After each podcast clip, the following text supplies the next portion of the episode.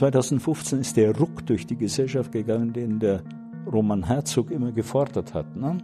Hier muss ein Ruck durch Deutschland gehen, war 96 die Forderung.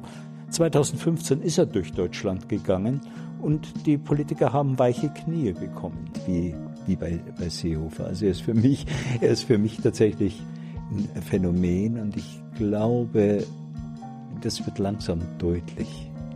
Also er hat kein, er gibt sich so als Urgestein, aber er ist eine Wappelmasse.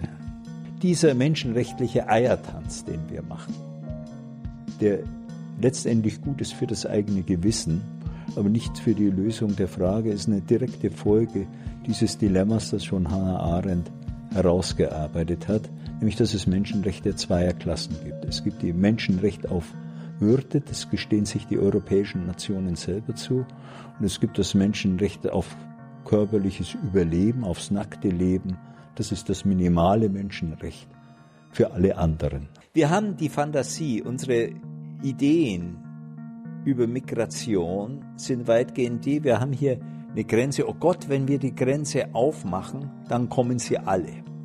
Und diese, die, die Tatsache der Grenzziehung, und das ist eine soziologische Grundregel, Grenzen produzieren Ängste. Das ist eine zentrale Frage. Und diese Frage ist deswegen eben zentral, weil man sich überlegen kann, ist es wirklich nochmal nachhaltig, was man machen. Und wenn man diese Fragen stellt, muss man eine andere Frage stellen. Da muss man sich fragen, was, was würde denn eigentlich passieren bei tatsächlich offenen Grenzen? So, eine neue Folge Jung Naiv. Wir sind in Berlin. Wo, wo, wo sind wir genau? In Altreptow, gegenüber vom Görlitzer Park. Wer bist du? Werner, Werner Schiffauer. Ich war bisher an der Europa-Universität Viadrina, habe mich mit Migrationspolitik auseinandergesetzt als Ethnologe und war dann lange Zeit vor, und bin noch Vorsitzender des Rats für Migration, bin im Augenblick Fellow bei der Mercator Stiftung. Liebe Hörer, hier sind Thilo und Tyler. Jung und Naiv gibt es ja nur durch eure Unterstützung. Hier gibt es keine Werbung, höchstens für uns selbst. Aber wie ihr uns unterstützen könnt oder sogar Produzenten werdet, erfahrt ihr in der Podcast-Beschreibung. Zum Beispiel per PayPal oder Überweisung. Und jetzt geht's weiter. Was ist ein Ethnologe? Ein Ethnologe, ja, alias Völkerkundler, alias Kulturanthropologe. Klassischerweise war es jemand, der sich mit anderen Völkern und Kulturen auseinandersetzt. Inzwischen setzen wir uns mit den Lebensbedingungen in der modernen Gesellschaft auseinander. Mein Schwerpunkt ist dabei eben Migration, Islam in Europa.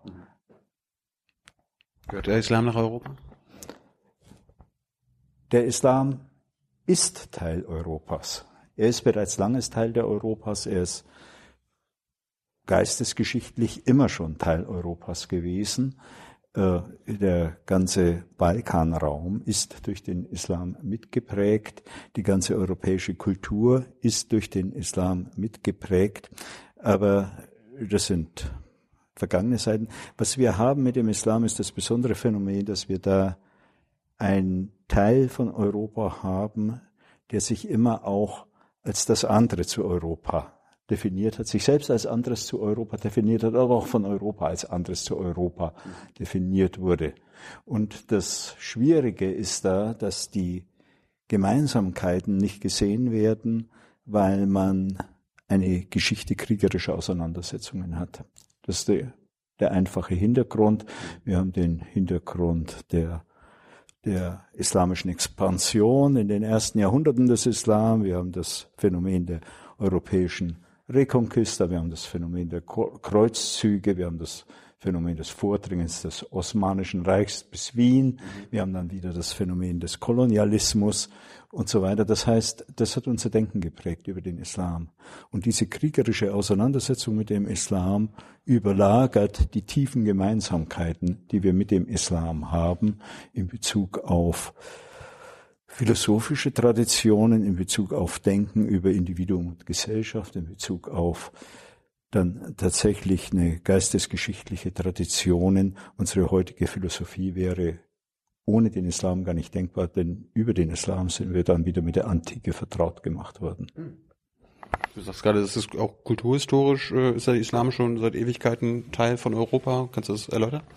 Ja, im 12., 13., 14. Jahrhundert ist die Rezeption der Antike und die Wiederentdeckung der Antike sehr stark über die Auseinandersetzung über islamische Quellen gelaufen. Also die antiken Quellen waren weit präsenter im islamischen Raum als in Europa und äh, äh, kamen somit wieder für europäische Intellektuelle ins Spiel. Der Islam ist sehr viel stärker nochmal durch äh, die griechische Antike geprägt, was man auch nicht sieht, als äh, das Christentum.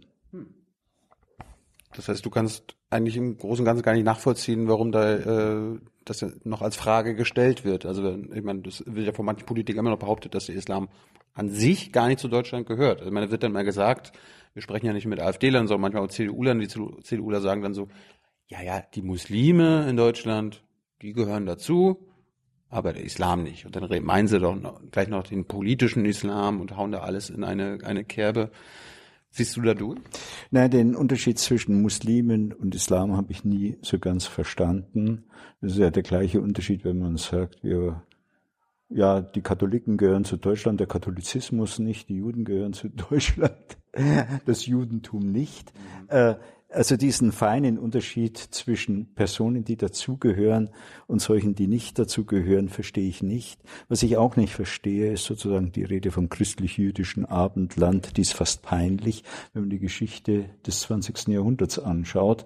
Bis 1945 hat niemand vom jüdisch-christlichen Abendland gesprochen, sondern der Diskurs über Juden war natürlich derjenige, dass sie der andere sind. Der andere zu Europa, die Infragestellung der europäischen Kultur und so weiter. Es war dann erst nach dem Holocaust, nach dem Bewusstwerden des Holocaust, dass man das jüdisch-christliche Erbe betont hat und nicht den Gegensatz betont hat. Und ähnliches findet im Augenblick statt mit dem Islam. Also man kann diese Parallelen zum Antisemitismus und dem heutigen Diskurs, den heutigen Reden über den Islam sind so auffallend, dass man äh, fast Wort für Wort das austauschen kann. Kannst du da Beispiele geben? Ja. Direkt nach der Bundestagswahl wurde eine faszinierende Frage gestellt, eingeblendet. So um 18 Uhr schon. Ne? Die ersten Ergebnisse kommen rüber. Warum hat die AfD zugewonnen?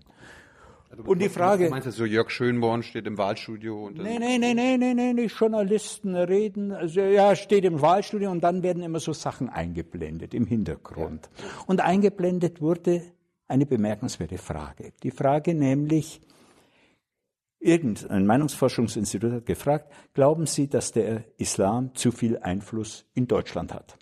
Und 36 Prozent oder 40 Prozent der Leute haben gesagt, ja. Und das, diese Angst erkläre die Zunahme der AfD. Was ich bemerkenswert fand an dieser Frage war, können Sie sich vorstellen, dass die Frage in Bezug auf Judentum gestellt worden wäre? Dass ein Journalist gewagt hätte zu fragen, glauben Sie, die Juden oder das Judentum hat zu viel Einfluss in Islam? Er wäre abgewatscht worden. Und das ist bemerkenswert. Und die Frage ist erstens deswegen bemerkenswert, weil sie in Bezug auf Muslime völlig unproblematisch erscheint. Warum soll man das nicht fragen dürfen? Ne?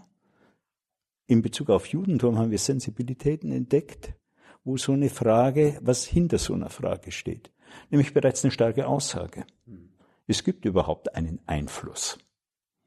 Und äh, wenn man sich diese Frage auf der Zunge zergehen lässt und nachdenkt, wo könnte denn der Einfluss des Islam in Deutschland bestehen? Das Islam in Deutschland?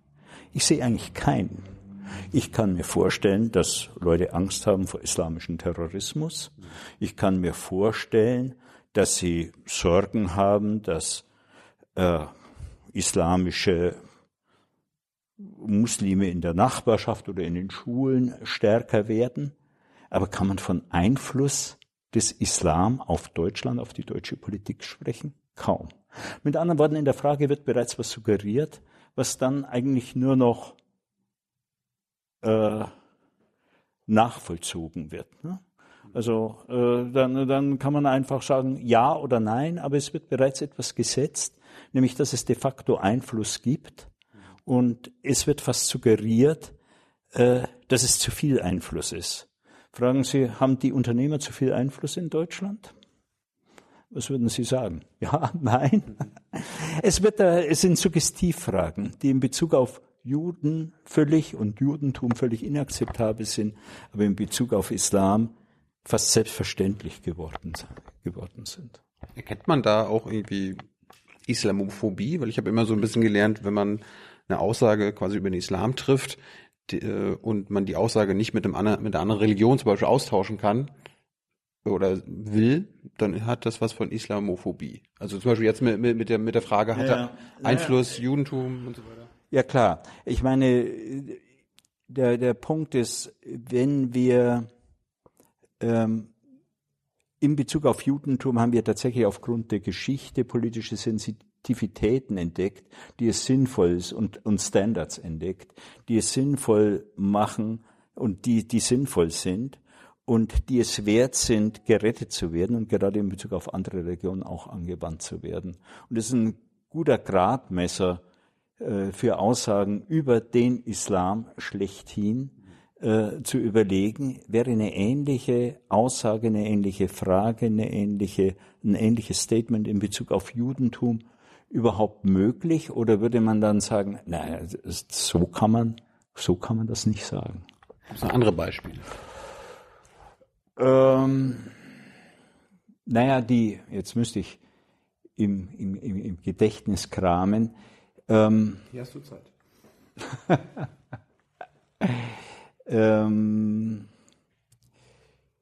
der Islam ist eine gewalttätige Religion. Also Aussagen über äh, die äh, Religion als Ganze, ohne zu differenzieren zwischen einzelnen Fraktionen, Aussagen globalisierende Aussagen, die durchaus Parallelen haben, wie äh,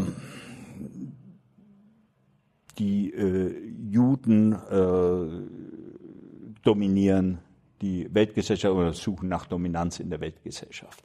Also ähnliche Aussagen, die etwa über den politischen, äh, die einen Teil der Gruppe den politischen Islam beispielsweise herausnehmen oder eine bestimmte Region herausnehmen und dann aus dem Einzelnen sozusagen generelle Aussagen über die Religion machen. Das ist, das ist ein typisches Muster.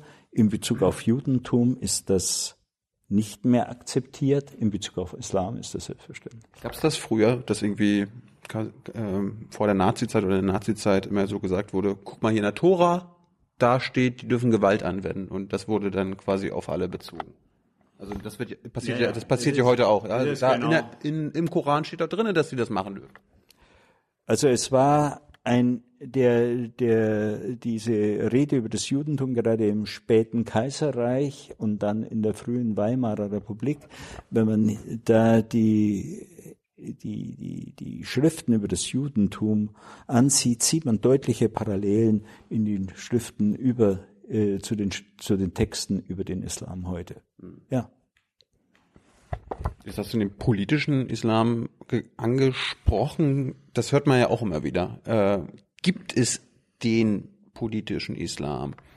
Naja, es, selbstverständlich gibt es Fraktionen, die sozusagen den Islam politisch wenden und ein politisches Programm aus dem Islam ableiten. Der islamische Staat gehört dazu als äh, gewalttätige äh, Formation, die das gemacht hat und dann den Islam in einer Art als, als die Basis oder als die einzige Form, um der westlichen Hegemonie etwas entgegenzusetzen, äh, definiert hat und daraus eine Radikalopposition zum Westen geschmiedet hat.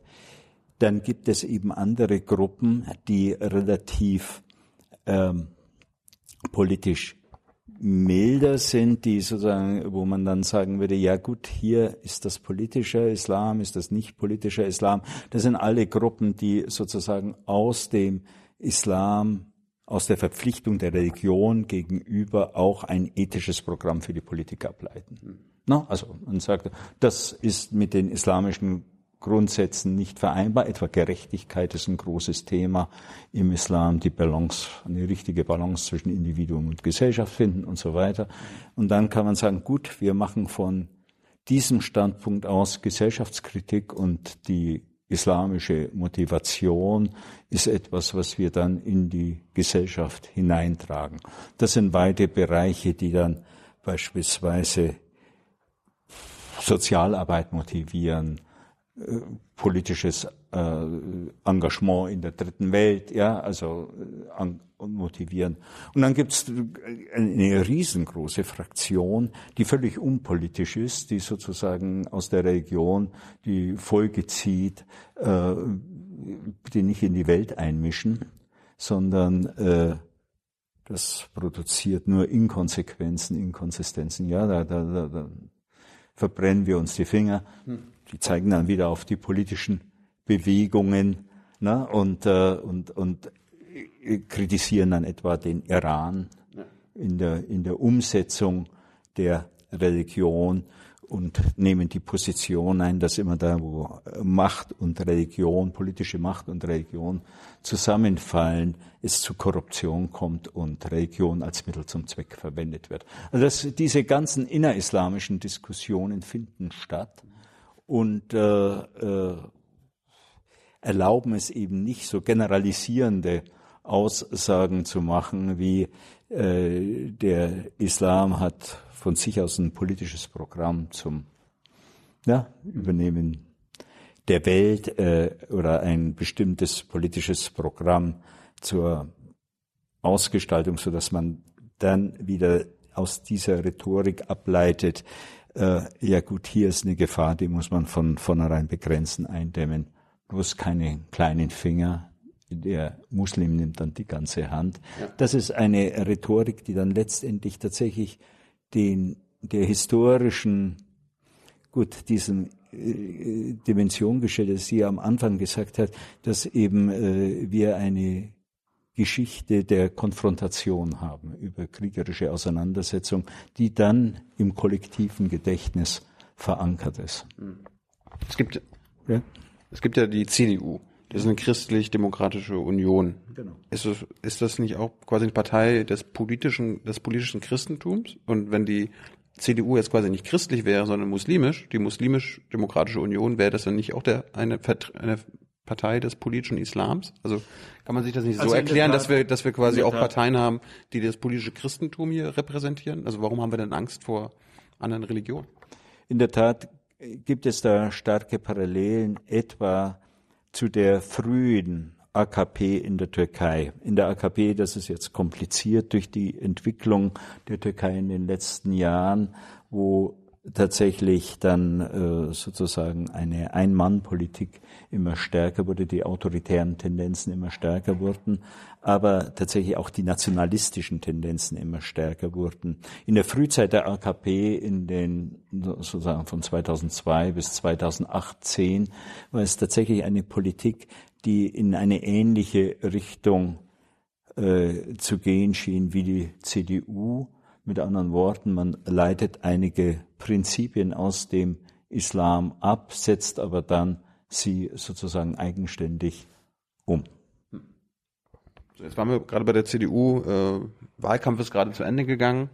Wie bist du aus migrationspolitischer Sicht mit, den, äh, mit dem Wahlkampf zufrieden? Der Parteien, der Parteienvertreter, haben die, haben die sich vorbildlich für eine anständige Migrationspolitik Einwanderungspolitik, Asylpolitik in Deutschland eingesetzt? Das Problem war, dass im, im Wahlkampf gerade diese Abgrenzungsrede äh, zentral wurde, die in der letzten Zeit eigentlich die ganze äh, Diskussion bestimmt hat und die meines Erachtens wahnsinnig kurzsichtig ist. Also das große, die große Frage war eigentlich letztendlich, wie kann man die Flüchtlings, der Flüchtlingsbewegung Herr werden, sie eindämmen, korrelieren, so dass wir die Flüchtlinge draußen halten. Und das war die, die, die große Frage des Wahlkampfs. Es war nicht die Frage des Wahlkampfs, welche Modelle hat die deutsche Gesellschaft in den letzten Jahren entwickelt, die eigentlich zukunftsweisend sind, äh, um äh, Integration voranzutreiben und als Maßstab der Politik zu gelten. Letztendlich war der politische Maßstab, um den es ging, ein Bodycount. Ein Bodycount, in dem man äh, sagt, jeder Flüchtling, der reinkommt, ist ein Problem und jeder Flüchtling, der ausgewiesen wird, ist ein Verdienst. Und jetzt schauen wir die Zahlen rein. Eine erfolgreiche Flüchtlingspolitik reduziert die Zahl der ankommenden Flüchtlinge und erhöht die Zahl der abgeschobenen Flüchtlinge oder Wirtschaftsflüchtlinge. Diese Unterscheidung wird ja immer wieder gemacht. Und dieser Bodycount ist problematisch. Er ist problematisch, weil er wurde eingeführt eigentlich dann von Seehofer ähm, mit seiner Rhetorik der Obergrenzen, mit diesem Kampf um die Obergrenzen.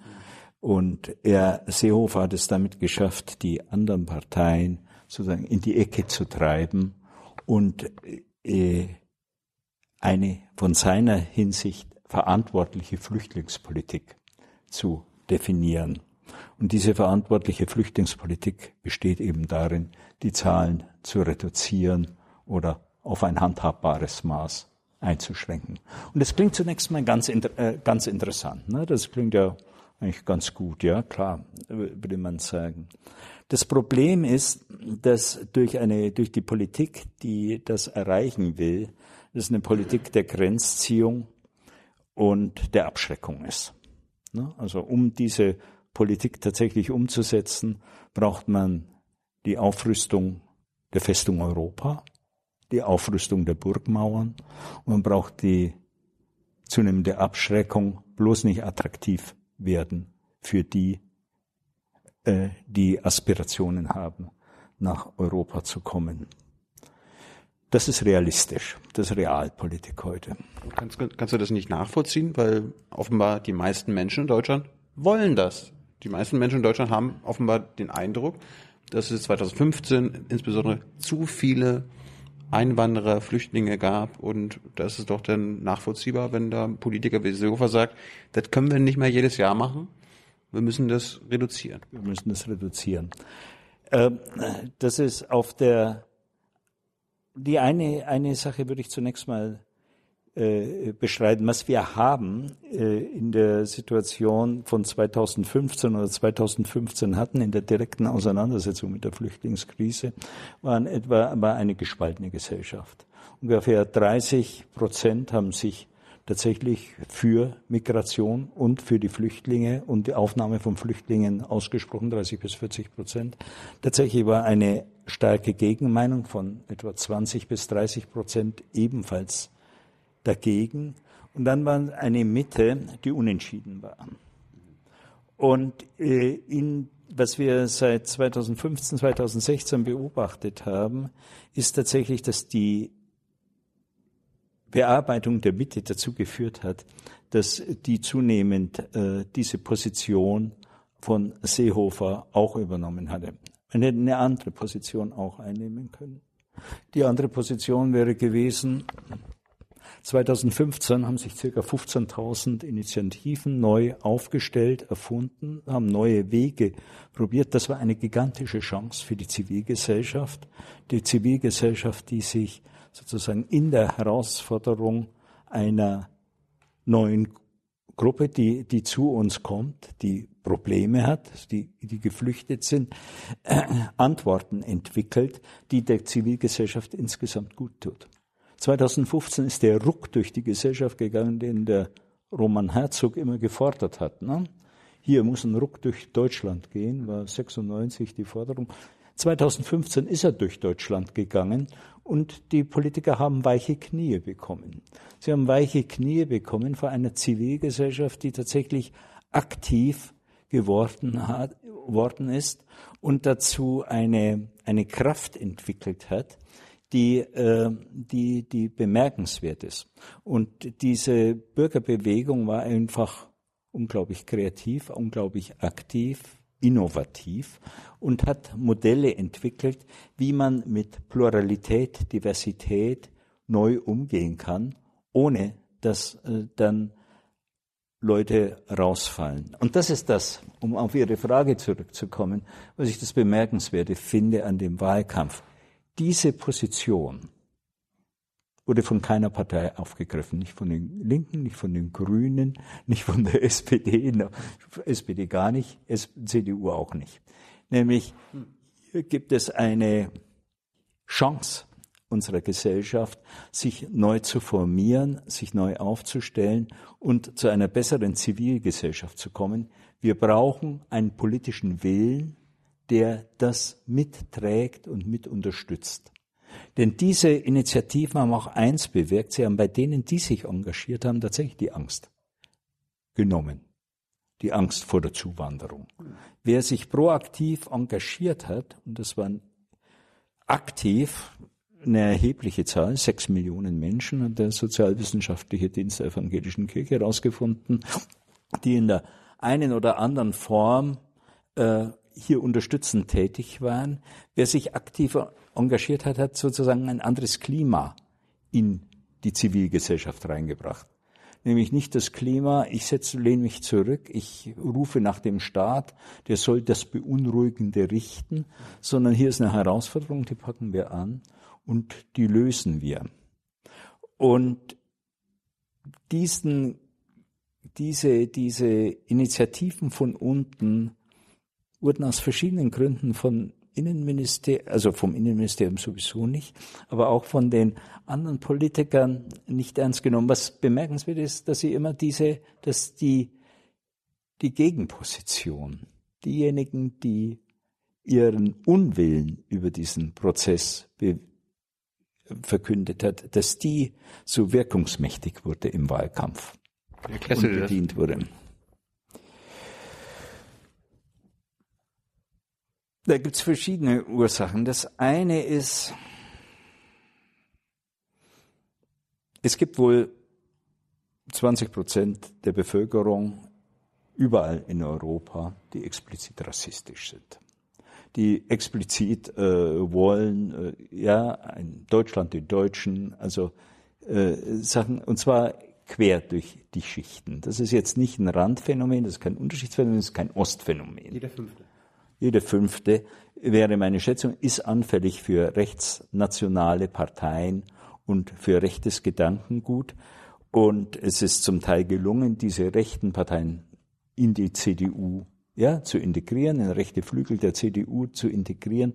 Aber das ist ein Wählerpotenzial, das immer dann zur AfD gehen kann oder äh, sich in irgendeiner anderen Republikaner ja, bis hin zur NPD ja immer mal wieder diesen Durchmarsch macht und dann das Unbehagen dieser Gruppe deutlich macht. Und ich habe den Eindruck, hier steht ein bestimmtes Gesellschaftsmodell Pate bei dieser Gruppe, nämlich der Wunsch nach einem starken Nationalstaat, der Sicherheit verbirgt, der verbirgt, der Orientierung verbirgt, der, in dem man sich sozusagen aufgehoben fühlt, der so einen Orientierungsrahmen bildet.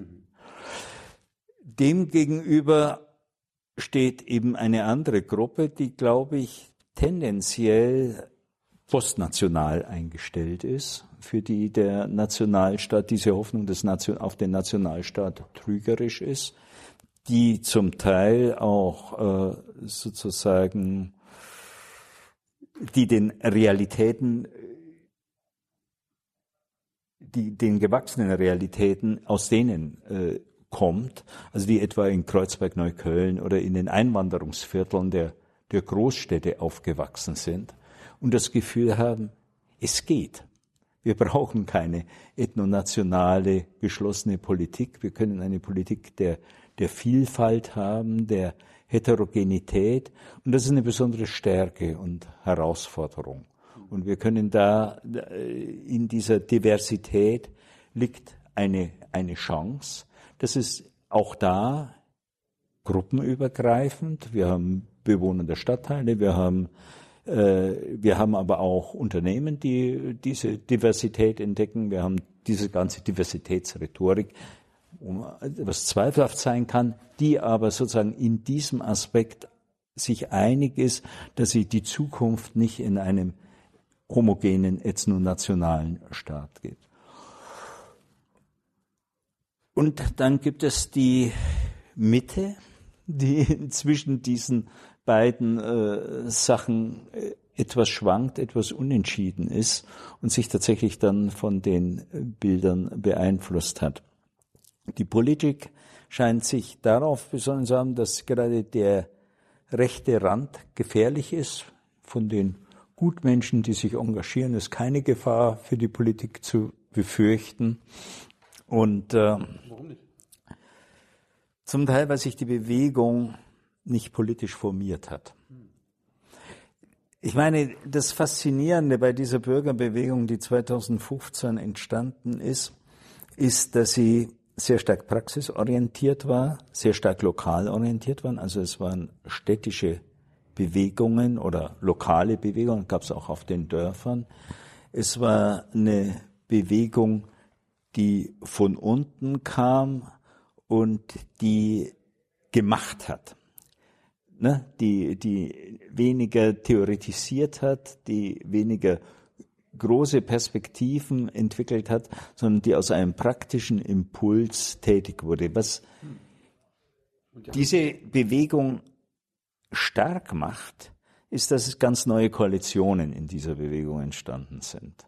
Nämlich, es waren zum Teil humanitär Motive, die das gemacht haben. Also äh, hier passiert Furchtbares, da muss man was machen.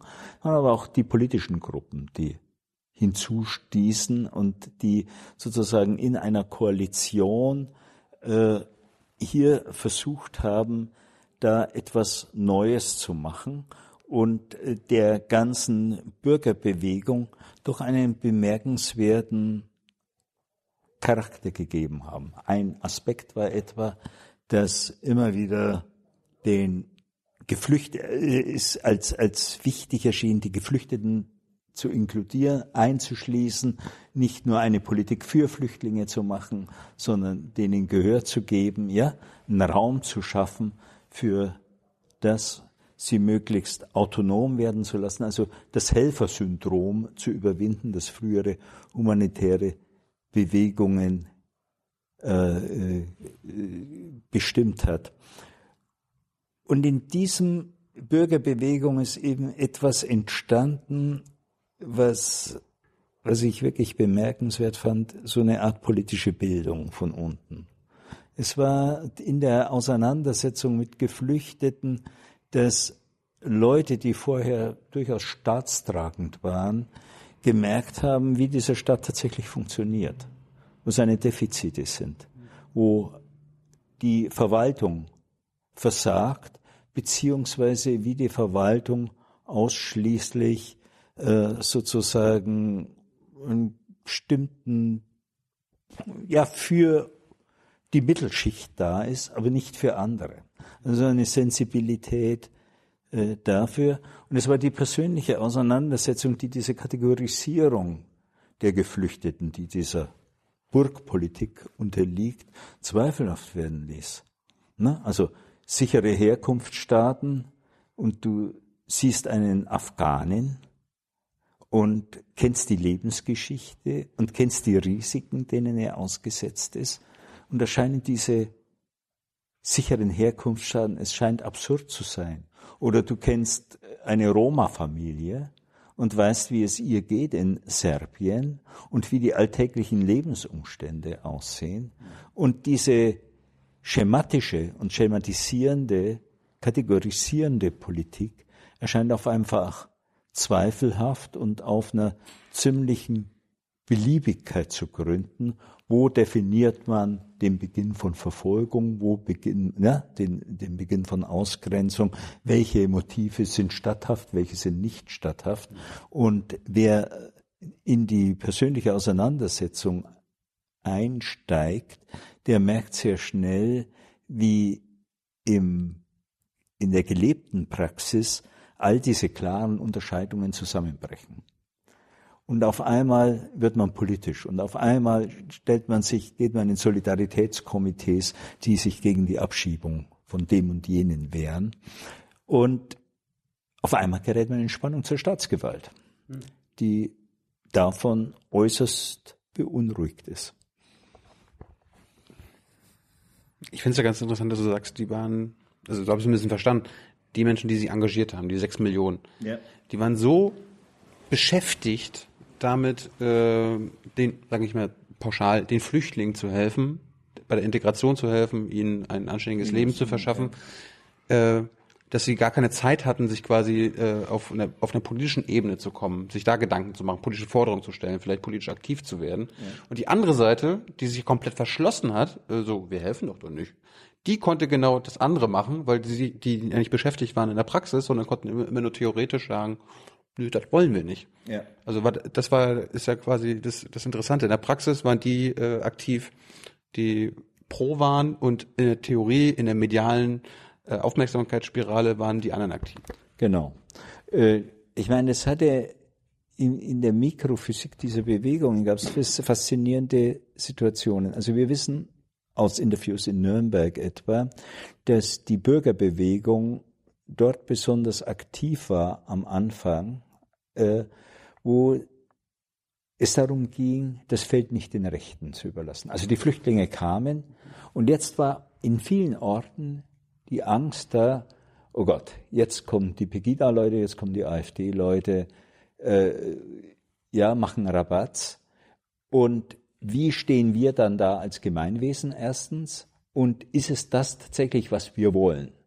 Und in Antwort darauf, das war eines der Motive, also ein ursprünglich und genuin politisches Motiv gegen rechts, nein, wir wollen das nicht. Wir stehen für ein Deutschland, das anders ist, das äh, sozusagen weltoffen und plural ist und das dem äh, äh, diesen Rechten nicht das Feld überlässt. Tatsächlich haben sie den Schwanz eingezogen, sind weggegangen.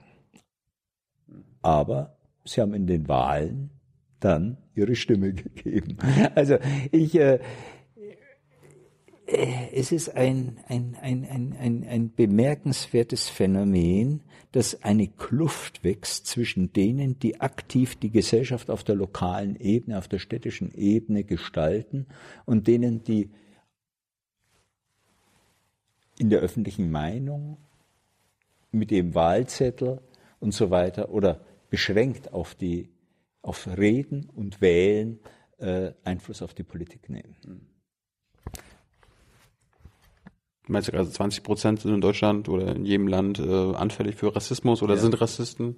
Äh. Ich meine, die, die, die Sache war doch die, es gab dann Meinungsumfragen bei, in, in, in Ortschaften, die besonders auffällig AfD gewählt haben und die Position war ja eigentlich trauen wir der AfD keine Regierungsfähigkeit zu. Wir sehen auch nicht, dass sie ein politisches Programm haben.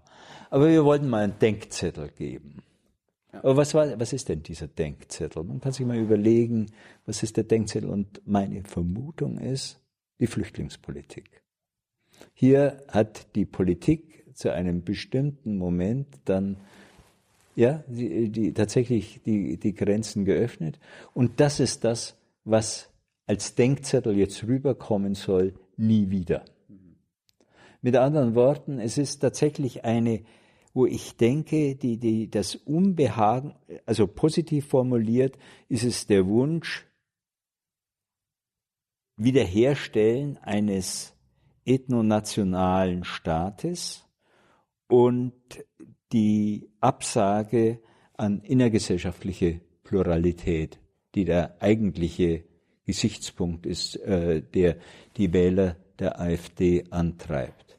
Und was mich halt besonders irritiert, ist, dass diese rechten, explizit rechten Gruppen von konservativen Intellektuellen, die auf einmal den Nationalstaat wiederentdecken, äh, sozusagen Ammunitionierung bekommen. In einem bemerkenswerten Bruch mit der Tradition, die wir hatten. Also die ganze, die Generation, meine Generation, die aufgewachsen ist und auch tief in die nächste Generation rein. Wir waren sehr stark geprägt von der Erfahrung, dass der Nationalismus die gefährlichste Ideologie überhaupt ist.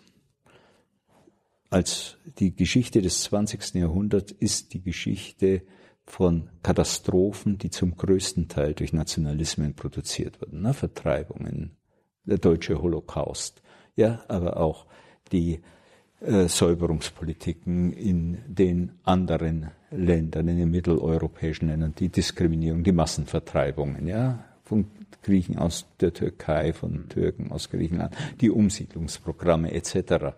Und diese Skepsis gegenüber den Nationalstaat scheint inzwischen vergessen zu sein. Es gibt eine ganze Reihe, vor allem Kollegen aus der Geschichtswissenschaft, die den Nationalstaat auf einmal neu entdecken und die Souveränität des Nationalstaats hochhalten und sagen, ja, hier, ja, das ist tatsächlich die realistische Basis, auf der wir stehen und auf der wir kommen müssen. Nun sehe ich durchaus, dass wir den Nationalstaat nicht über den Haufen schmeißen können von heute auf morgen. Nur die Zielrichtung sollte ja eine postnationale Politik sein und nicht eine nationale Ausverpflichtung gegenüber dieser, dieser Geschichte. Und aus einem anderen Grund. Ich glaube ganz einfach, dass die Burgpolitik, die Abschottungspolitik nicht nachhaltig ist.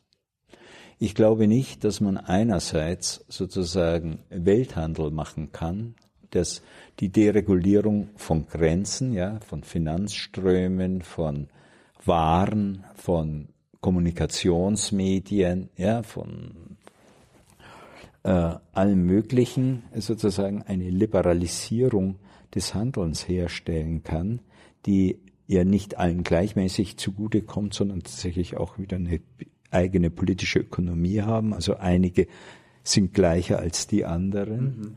und die äh, politisch stärkeren Mächte profitieren stärker von dieser Öffnung der Märkte als andere.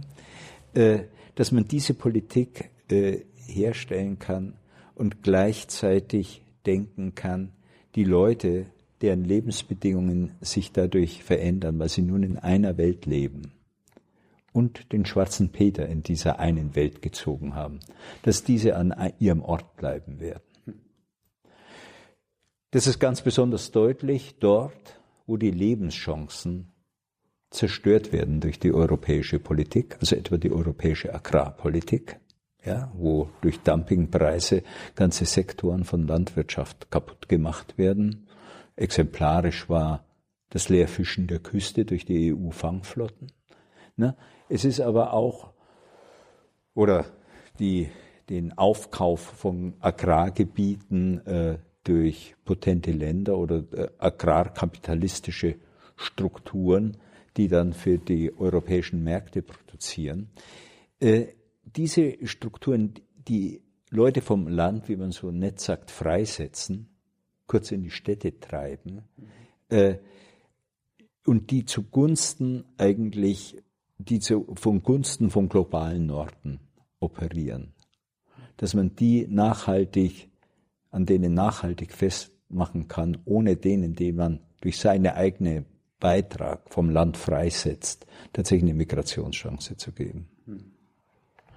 Und das scheint mir die Illusion der jetzigen Politik zu sein.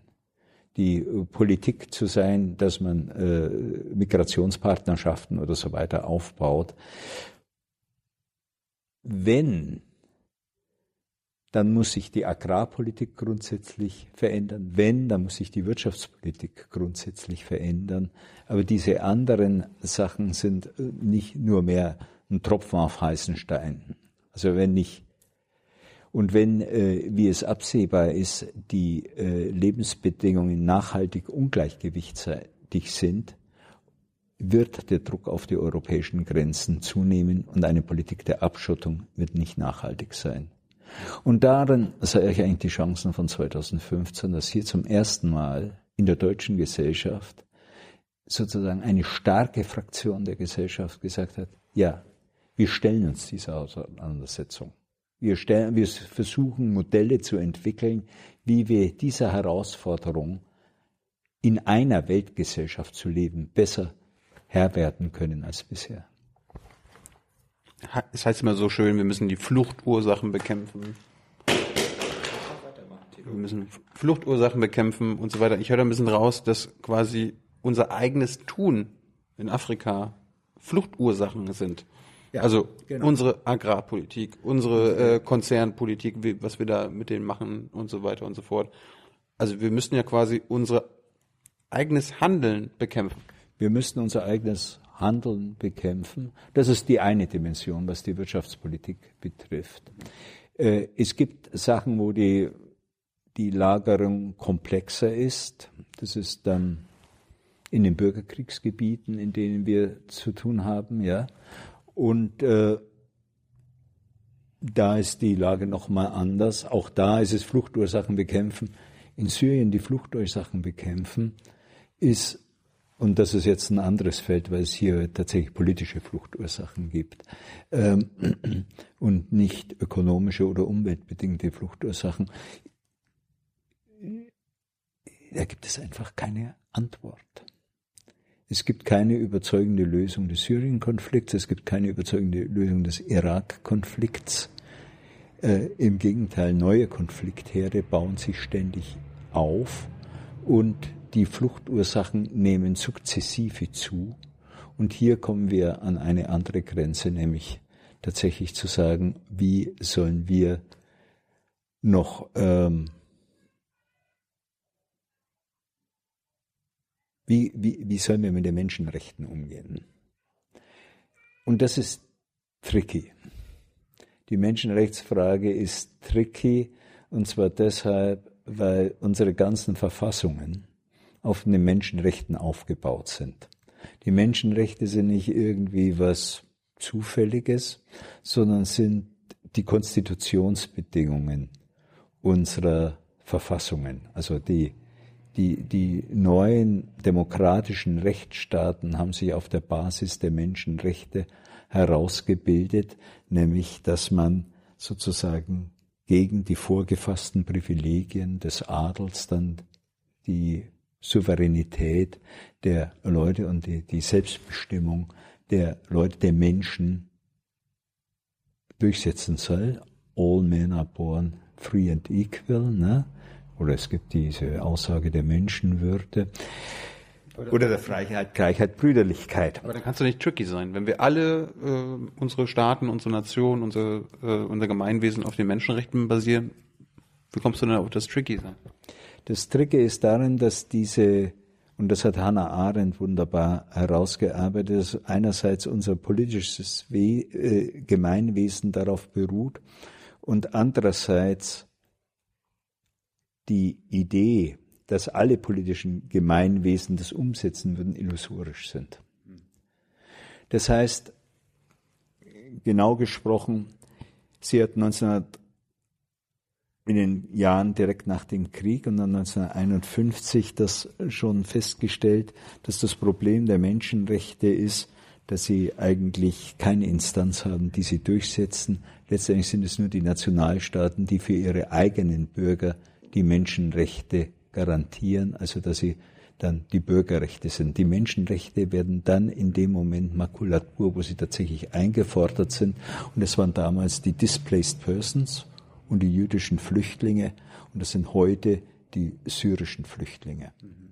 Es hat dann Versuche in der Nachkriegszeit gegeben, die Genfer Flüchtlingskonvention und so weiter, dieses Problem, dass letztendlich die Menschen Rechte immer nur für die eigenen Bürger sind und nicht für die anderen, dass es also Bürger sind, gibt, die in Bezug auf Menschenrechte gleicher sind als andere zu lösen durch die Genfer Flüchtlingskonvention, ja, und durch das Flüchtlingswerk der Vereinten Nationen. Was wir jetzt, womit wir jetzt mit der Syrienkrise konfrontiert werden, ist, dass all das sehr relativ ist. Dass letztendlich doch nur sozusagen die Politik der Nationalstaaten zählt. Und das ist besonders problematisch in Bezug auf Europa. Europa, wir können jetzt, wir haben jetzt folgende Situation. Entweder wir sagen, ja, okay, Menschenrechte, es gibt zwei Arten von Menschenrechte. Es gibt Menschenrechte für uns und es gibt Menschenrechte für die anderen. Pech für sie. Mhm. Und das ist tatsächlich das, worauf die jetzige Politik hinausläuft. Na, das, es gibt Menschenrechte für uns und ein bisschen Menschenrechte für anderen hat so einen menschenrechtlichen Minimalismus zur Folge, der dann in ihrem Eiertanz sich zeigte, die Flüchtlingspolitik im Augenblick charakterisiert. Zum Beispiel haben sie ein Recht zu überleben, aber wir stecken sie in Lager in den griechischen Inseln. Da sind sie, ja, mehr Rechte auf Ausreise aufs europäische Festland haben sie nicht. Aber sie werden verpflegt, sie werden, sie sollen nicht des Hunger sterben. Und Medizin schauen wir auch mal, dass das in Ordnung ist. Sie haben das Recht auf das nackte Leben. Ne? Das ist der eine Eiertanz. Der andere Eiertanz ist der, wenn einer krank wird, ja, dann darf er hier bleiben. Ne? Also die medizinische Grundversorgung soll gesichert werden. Oder wenn einer als Minderjähriger einreist, dann hat er bestimmte Rechte. Aber wenn er dann erwachsen wird, dann äh, ja. ist es schon eine andere Geschichte. Ja. Dieser menschenrechtliche Eiertanz, den wir machen, der letztendlich gut ist für das eigene Gewissen, aber nicht für die Lösung der Frage, ist eine direkte Folge dieses Dilemmas, das schon Hannah Arendt herausgearbeitet hat, nämlich dass es Menschenrechte zweier Klassen gibt. Es gibt die Menschenrecht auf Würde, das gestehen sich die europäischen Nationen selber zu, und es gibt das Menschenrecht auf körperliches Überleben, aufs nackte Leben, das ist das minimale Menschenrecht für alle anderen und insbesondere für die kriegsgebeutelten Länder. Das ist insofern diese zynische Haltung gegenüber den Menschenrechten ist problematisch, insofern als sie dann gerade in den übernationalen Prozessen wie die Europäische Union wahrscheinlich die Aufkündigung der europäischen Einheit ist. Denn auf was sollte sich die europäische Einheit anders berufen als auf die Menschenrechte? Wenn wir wiederum den Nationalismus und den Nationalstaat als letzte Instanz einrichten und sagen, Menschenrechte sind Bürgerrechte und das ist okay und das ist dann, dann stoppen wir de facto, äh, dann graben wir das Fundament der europäischen Einigung aus. Es gibt dann keine Richtschnur mehr, auf die man sich innerhalb Europas verständigen soll. Ich glaube also, diese Grenzpolitik, die im Augenblick gemacht wird, mit diesen Konsequenzen, wird wahnsinnige Folgen für Europa haben und wird letztendlich zum Aufkündigung der europäischen Einheit führen. Wir sehen das jetzt ne, in, in, schon in Bezug auf die Aufnahme von Flüchtlingen. Was geht uns das an? Wir Ungarn wollen das nicht, wir Österreicher wollen das nicht. Ja, also diese, diese nationalen Egozentrismen werden zunehmen und, äh, und das ist tatsächlich so ein Spaltstein, an dem Europa zerbrechen kann. Ich wollte mal ganz kurz, du hast Seehofer vorhin angesprochen. Was denkst du, wenn du von ihm so Sätze hörst wie Deutschland muss Deutschland bleiben und Bayern muss Bayern bleiben? Ist das hat das schon was von Rassismus? Warum, warum sagen die das? Seehofer ist ein bezeichnendes, bemerkenswertes Phänomen. Ich kenne keinen Politiker, der so chamäleonhaft die Stimmung eines Teils seiner Bevölkerung, also der Bayern, aufnimmt. Ich komme ich komm daher. Mhm. Und der so sehr dem Stammtisch verpflichtet ist wie er. Also er ist so praktisch der Politiker, der ohne eigenes Profil diese Stimmung aufnimmt und, und wendet. Und das ist, das ist für mich, also ich kenne keinen anderen Politiker, der so chamäleonhaft, äh, dem man so wenig ein eigenes Profil, äh, hinter dem man so wenig ein eigenes Profil sieht wie, wie bei, bei Seehofer. Also er ist für mich, er ist für mich tatsächlich ein Phänomen und ich glaube, das wird langsam deutlich. Also er hat kein, er gibt sich so als Urgestein, aber er ist eine Wappelmasse. Kannst du uns erklären oder wie, wie erklärst du dir das, dass äh, zum Beispiel in Sachsen oder Mecklenburg-Vorpommern die AfD besonders viele Stimmen bekommen hat, genau da, wo es die allerwenigsten ausländischen Mitbürger, Flüchtlinge gibt? Naja, wie, wie, wie kann das sein? Das ist genau dieses, dieses Phänomen des in der praktischen Auseinandersetzung, die praktische Auseinandersetzung und das praktische Leben mit dem anderen die Angst vor dem anderen nimmt. Man sieht also in den, in den Stadtteilen, in denen wie in Kreuzberg, Neukölln, Wedding und sowas eine, eine große Heterogenität der Bevölkerung existiert, ein relativ selbstverständliches Nebeneinander. Nicht, dass alles Friede, Freude, Eierkuchen ist, ne? aber das ist ja anderswo auch nicht.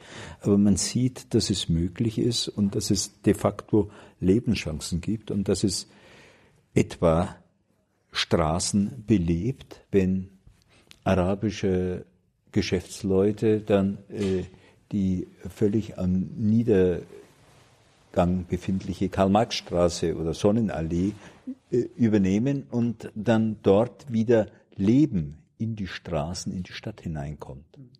Und das mag am Anfang befremden, es ist jetzt nicht das gewohnte Leben, aber es ist Leben. Und es ist nicht die abgestorbene Atmosphäre, die sonst existieren würde. In Gegenden, wo die ethnisch homogen sind, wächst sozusagen in einer bemerkenswerter Weise, fehlt diese lebendige Auseinandersetzung mit dem anderen. Auf einmal herrscht nur das Reden über den anderen, die Kategorien über den anderen und die lebendige Erfahrung, die, die sagt, hier gibt's ganz andere Ebenen als die nationalen Zuschreibungen, äh, fallen einfach weg.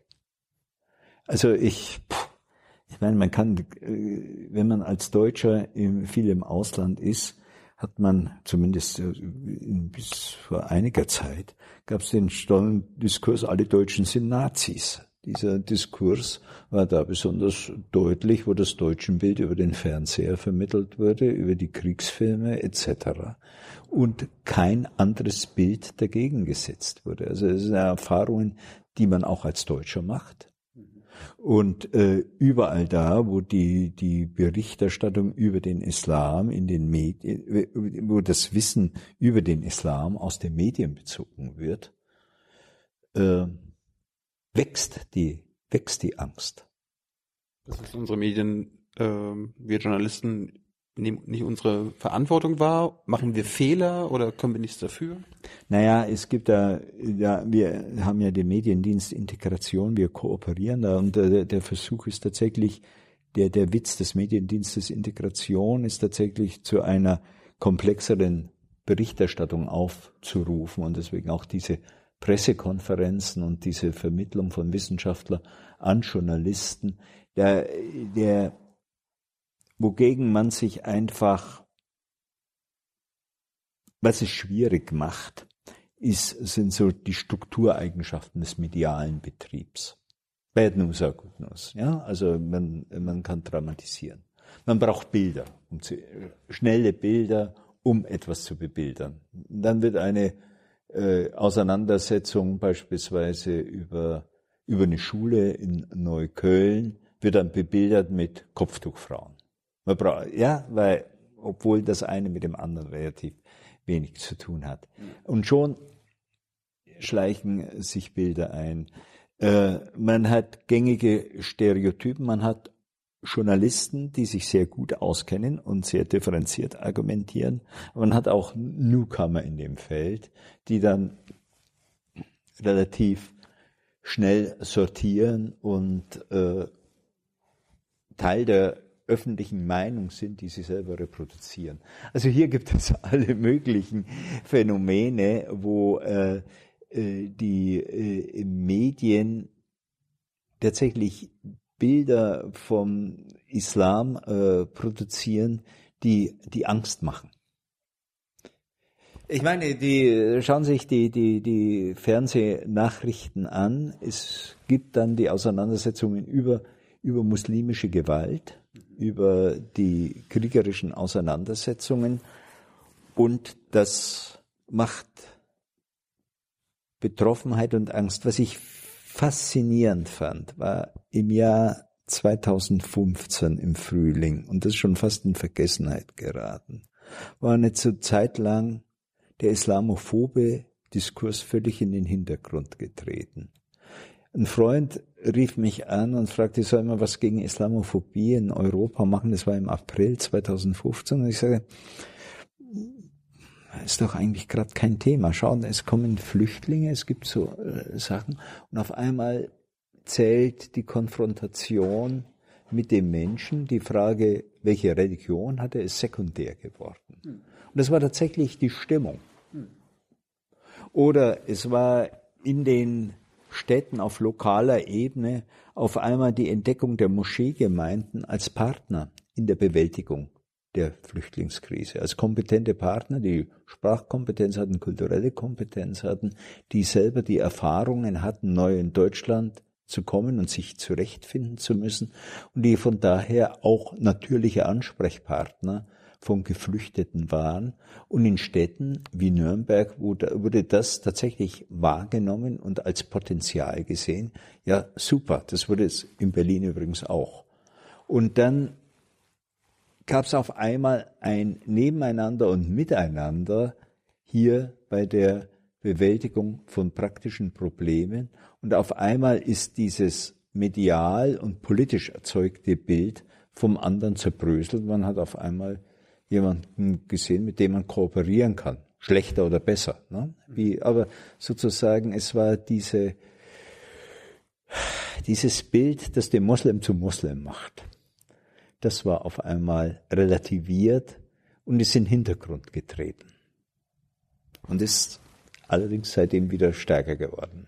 Das heißt, die Kölner Silvesternacht war dann ein bemerkenswertes Fall. Das ist, die ist ja fast schon legendär. Also, also, legendär. also im, im, im negativen Sinne. Da wird selbst im österreichischen Wahlkampf, ist mir letzten, wir haben das ein bisschen verfolgt, wird sich auch auf Köln bezogen, teilweise, was da passiert ist und so weiter. Also selbst in anderen Ländern, deutschsprachigen Ländern, jetzt äh, ja, das wird, das, wird das als Beispiel herangezogen. Das ist ein faszinierendes Phänomen, die Kölner Silvesternacht. Ne?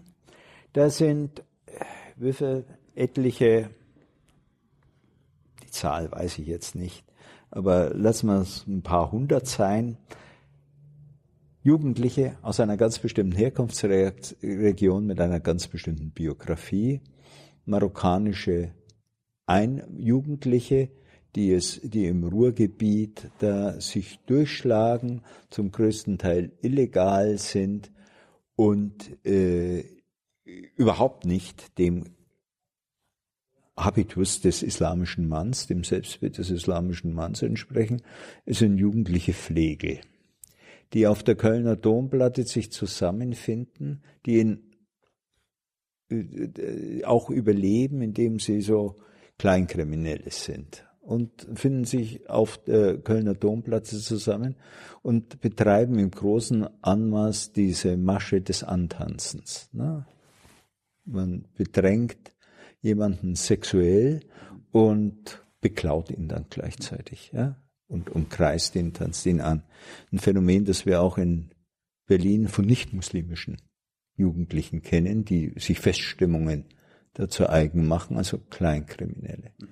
Und diese Handlungen von, von Kleinkriminellen, die unter Drogen oder unter Alkohol, also in Silvesternacht, ja, dann tatsächlich eine schreckliche Stimmung verbreiten, da gibt es gar keinen Zweifel, aber diese Haltung wird benutzt, um auf den muslimischen Mann generell rückzuschließen. Also es werden von Randzeitern äh, werden benutzt, um dann das Bild des muslimischen Manns, das Bild des Flüchtlings, das Bild des Dings zu kreieren und dann äh, zu sagen, ja, das ist jetzt das, was Merkel uns eingebrockt hat. Und es gibt dann, ich meine, können, du kannst mir widersprechen, es gibt da so eine journalistische Ethik, sich dann tatsächlich nicht als naiv hinzustellen, den Finger tatsächlich auf die Wunde zu legen und so weiter, auch gegen die Gutmenschen, die den Diskurs da bestimmt haben, anzugehen. Und das scheint in den Redaktionen tatsächlich Überhand oder in dem Moment im Januar, jetzt müssen wir mal endlich Ross und Reiter benennen, jetzt müssen wir mal endlich da den Punkt beim Punkt benennen und es ist der Islam, der das produziert. Das andere, andere war ja, glaube ich, irgendwie noch, es wurde anscheinend ein, zwei Tage zu spät angefangen, großflächig darüber zu berichten. Und das haben dann auch wieder viele ja, meiner ja, Kollegen ja, als Anlass genommen, okay, jetzt müssen wir es recht, damit wir genau. nicht den Vorwurf bekommen, dass wir das irgendwie äh, weil es wurde ja anfangs vermeldet, es war irgendwie keine große Nachricht und dann auf einmal drei, vier Tage später auf einmal was ganz groß. Kamen Anzeigen nach Anzeigen und, und so weiter, was auf einmal ganz groß. Und auf einmal ist die, die, das tatsächlich wiederum ins, ins Gegenteil gekippt. Es wurde dann wiederum in einer anderen Weise eine relativ undifferenzierte Berichterstattung gemacht. Eine Ausnahme war dann das Zeitmagazin, das dann ein halbes Jahr später erschienen ist und das tatsächlich mal den Geschichten der Einzelnen nachgegangen ist, der Tatverdächtigen, woher sie kommen, wo, wo sie hingegangen sind. Und auf einmal löst sich ein Ereignis, die Kölner Silvesternacht, in eine Fülle von Geschichten auf und es wird vor allem auch der sozioökonomische Status deutlich, die, der soziale Hintergrund der, der Leute und es wird deutlich, dass, äh, naja, in dem der, der familiale Hintergrund, also die kopfschüttelnden Verwandten in Marokko gezeigt werden, mhm. äh, äh, deutlich in welcher Randzeiterposition die, äh, sich diese Jugendlichen dann selber bewegt haben. Und äh, hier habe ich tatsächlich den Eindruck, dass da, was wir in der Soziologie Moral Panic entwickeln, stattgefunden hat. Also es wird ein, ein es, es findet ein reales Ereignis statt. Äh, die Medienberichterstattung funktioniert so, wie du es gerade geschildert hast. Ne? Es gibt eine zeitliche Verzögerung, es gibt Sachen und auf einmal gibt es Bericht über Bericht und auf einmal wird sozusagen ein öffentlicher Feind definiert, ein Problem benannt und das Ganze wird in einer Schärfe äh, formuliert und vor allem generalisierend formuliert, wie es vorher nicht da war. Aber es ist, das, das erinnert mich so ein bisschen an Politik allgemein, ob wir nun über Außenpolitik reden. Also wenn wir da über unsere Feinde reden, ja. keine Ahnung, Putin, Erdogan ja. und so weiter, dann reden wir basierend, wir basieren unser Urteil immer daran, an den schlechtesten Taten von denen. Ja. Wenn wir über den politischen Gegner innerhalb Deutschlands reden, also wenn die CDU über die Linken reden, dann reden sie über die schlimmsten Ideen von denen und die Linken natürlich auch über, bei den, bei den CDU-Lern. Und das kommt mir dann bei den, äh, bei den Einwanderern und Flüchtlingen dann auch so. Ja, ne, die schlechten Sachen. Darauf konzentrieren wir uns. Und gleichzeitig, wenn wir über uns reden, geht es immer um, um, unsere Ideale. Ja, wir machen auch Fehler, aber bei uns geht es um unsere Ideale. Also ist das nicht ein normales politisches äh, Handlungsmuster? Also sollten wir, ja, ja. sollten wir davon überhaupt über, überrascht sein?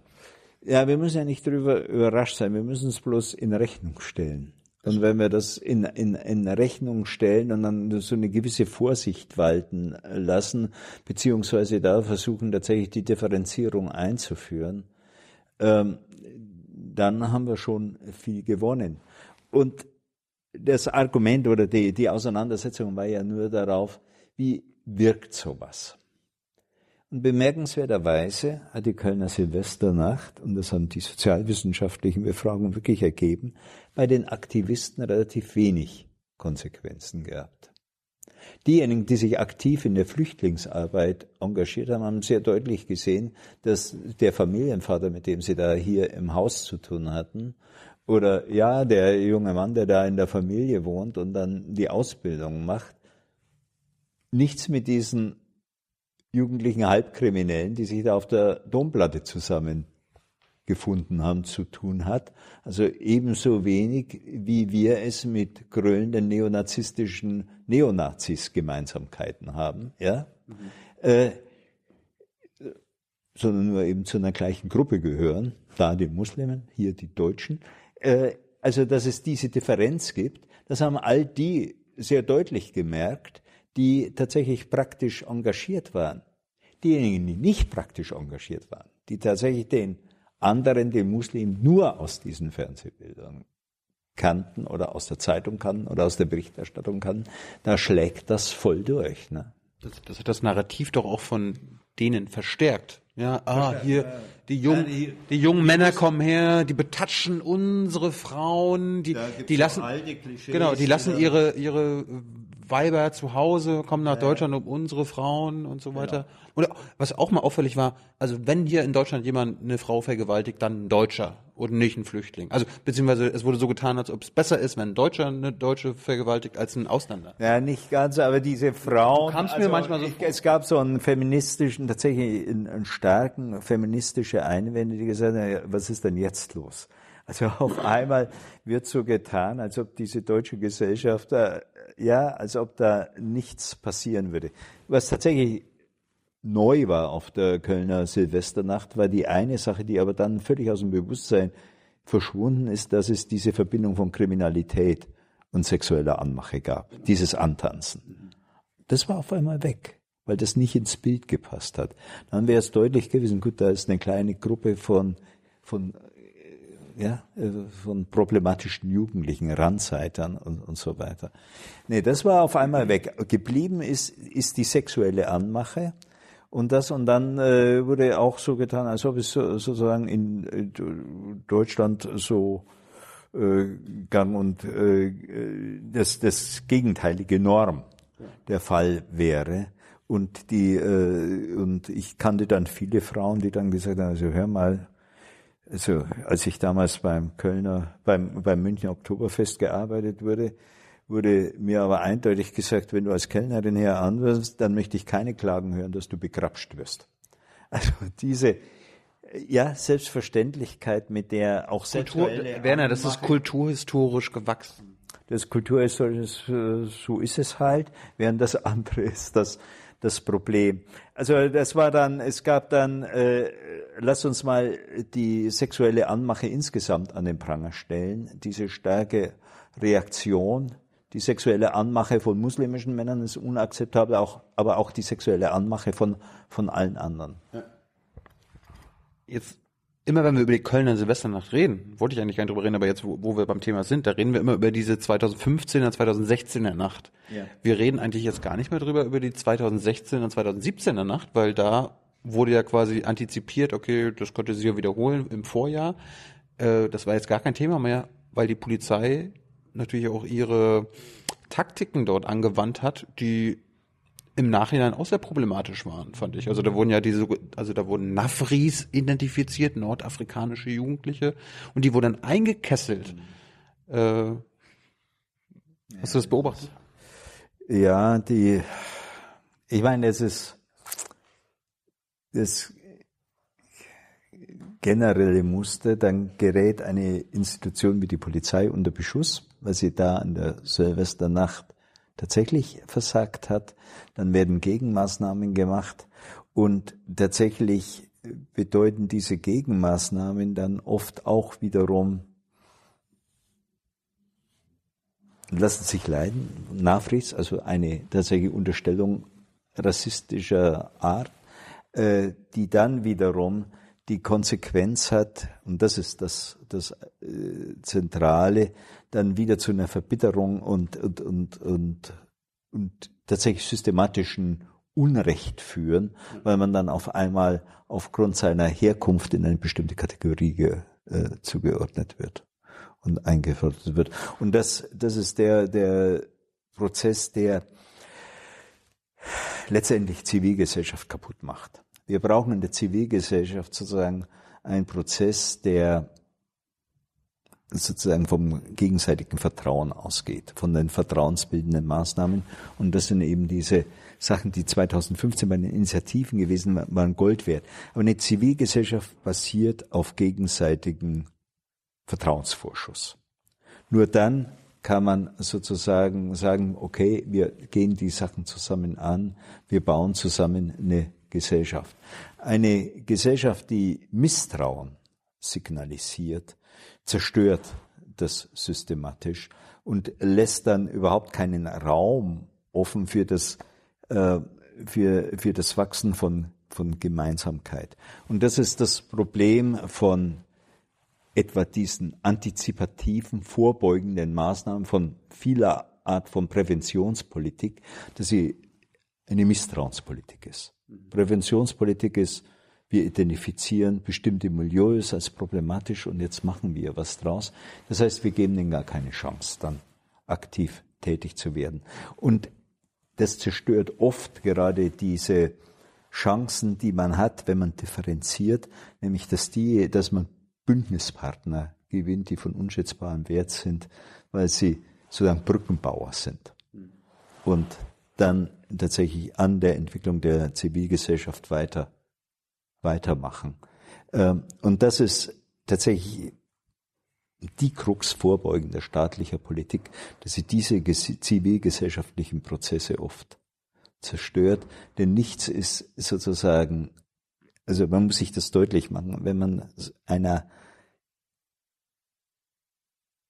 wenn man Präventionspolitik macht und jemand unter einen vorbeugenden Verdacht stellt, dann tut man Unrecht. Und dieses Unrecht schmerzt, also produziert Wut. Wer bin ich eigentlich, ja? Wer bin ich eigentlich, dass ich wegen meiner Hautfarbe schon mal in diese Ecke gestellt werde?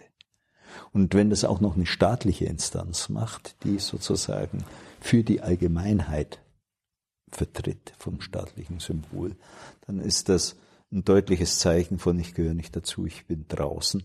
Und das äh, äh, produziert Wut, Ärger und Abkehr von der Zivilgesellschaft.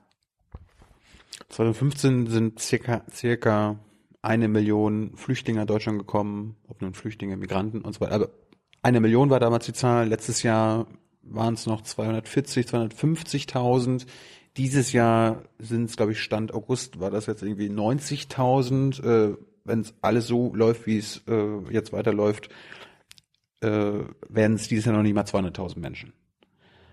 Warum entscheidet sich die Politik dann doch noch zu sagen, wir machen eine Obergrenze von jetzt hier 200.000, obwohl quasi die Maßnahmen, die jetzt schon oder in den letzten beiden Jahren verabschiedet wurden, das zu dem geführt haben, was das Ziel ist dieser sogenannten Obergrenze.